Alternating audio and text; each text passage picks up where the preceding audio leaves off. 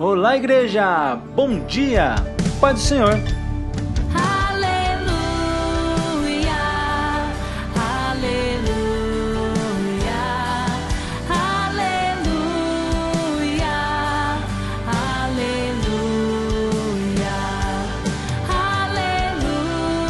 aleluia. Deus tem uma palavra para nós aqui em Efésios.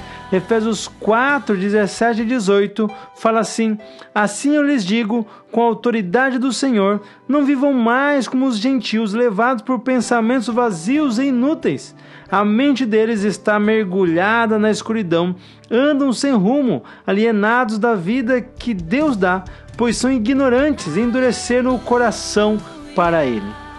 Aqui Paulo nos alerta sobre a nossa mente, sobre os nossos pensamentos. Nós não podemos deixar a nossa mente vazia, os nossos pensamentos serem inúteis, senão a nossa mente vai continuar mergulhada na escuridão, vai continuar mergulhada em pensamentos errados. Uma vez que nós aceitamos Jesus na nossa vida, precisamos alimentar a nossa mente com a palavra de Deus, com pensamentos que venham de Deus, com ideias que venham de Deus. Precisamos ocupar nossa mente com a palavra revelada, a palavra viva que vem de Deus. Nós precisamos converter a nossa mente. A nossa mente ela está voltada para a escuridão se nós não a enchermos de luz. Se nós não colocarmos luz na nossa mente, ela vai ficar na escuridão. E na escuridão há pecado, na escuridão há